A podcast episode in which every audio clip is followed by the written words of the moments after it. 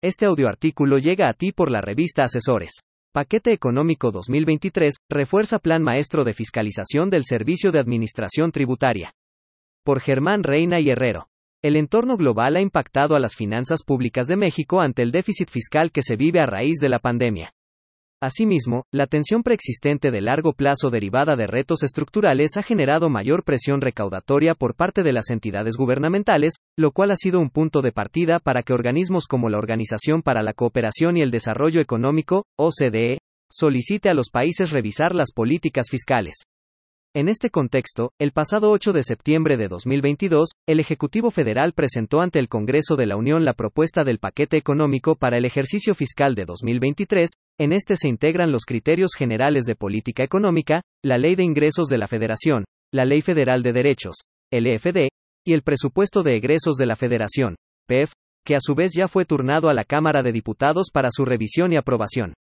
En la propuesta se estima un gasto neto de 8.299.647 pesos e ingresos estimados de 7.123.474 pesos en distintos rubros, tal y como puede observarse en la tabla 1. En este sentido, la Secretaría de Hacienda indica que el paquete económico refleja la continuidad de un proyecto de nación para la transformación de México, cuyos logros en materia de recaudación, eficiencia en el gasto y equidad han sentado las bases para un desarrollo económico incluyente con estabilidad macroeconómica y gobernabilidad.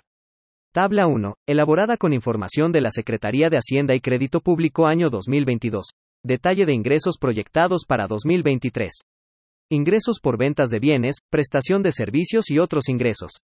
Con un monto de 1.303.977.5 millones de pesos son ingresos obtenidos por las instituciones públicas por sus actividades de producción, comercialización o prestación de servicios e ingresos por actividades diversas no inherentes a su operación. Transferencias, asignaciones, subsidios y subvenciones, pensiones y jubilaciones. Con un monto de 487.742.6 millones de pesos. Son recursos que reciben los entes públicos como parte de su política económica y social. Ingresos derivados de financiamiento con un monto de 1.176.173.8 millones de pesos. Son ingresos obtenidos por préstamos internos o externos a corto plazo. Impuestos, con un monto de 4.623.583.1 millones de pesos. Son contribuciones establecidas en ley que deben pagar las personas físicas y morales que se encuentran en la situación jurídica o de hecho prevista por la misma ley.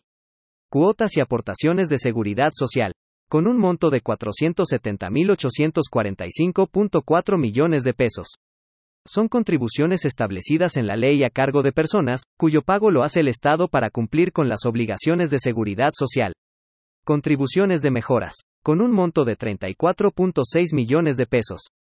Son ingresos que se reciben por parte de personas físicas y morales que se beneficien directamente por obras públicas. Derechos, con un monto de 57.193.0 millones de pesos. Son contribuciones establecidas como contraprestación a los servicios que presta el Estado en sus funciones de derecho público.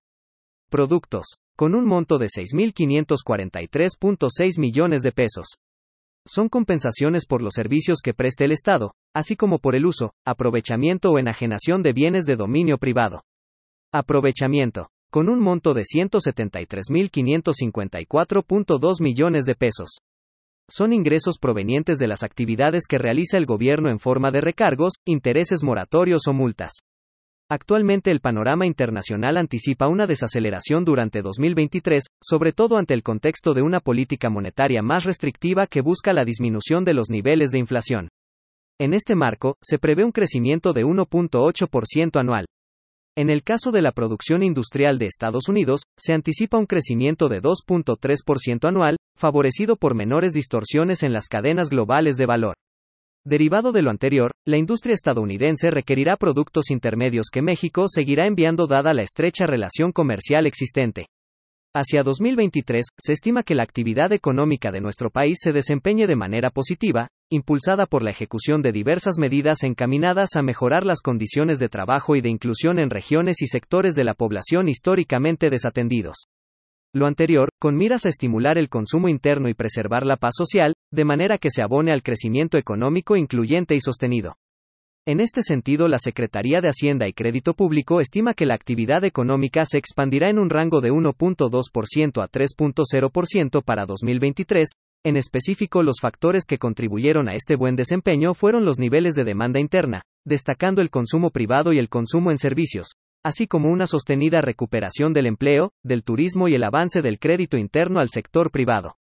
En el caso de la inflación, se anticipa que la tasa de interés comience a disminuir durante el año en curso y que en 2023 alcance un nivel de 8.5.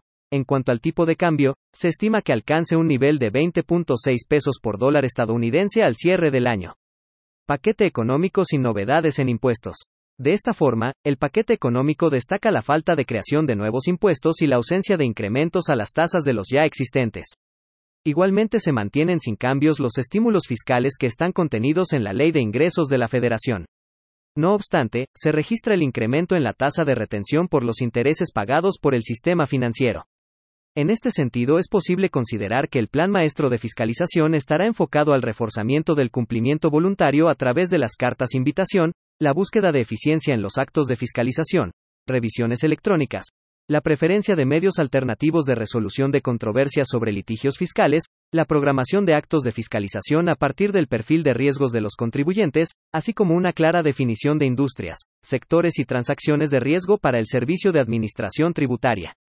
Con esta información es posible establecer que la estrategia rectora de recaudación está orientada a los grandes contribuyentes, reducir la ilusión, eliminar la evasión y corrupción fiscal. Asimismo, el cumplimiento voluntario se configura como la principal acción que la autoridad vislumbra para 2023. Por esta razón, la cifra que espera recaudar la autoridad supera los 3.9 billones de pesos, lo cual representa el 7.7% de incremento de la recaudación a comparación de 2022.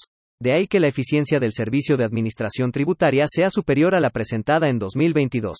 Por esta razón, en ARH recomendamos establecer mecanismos de control que aseguren a las organizaciones atender los requerimientos que se solicitan a través del buzón tributario, ya que de lo contrario estarán expuestos a contingencias que deriven en créditos fiscales, los cuales pueden generar un desbalance en las finanzas y operación organizacionales.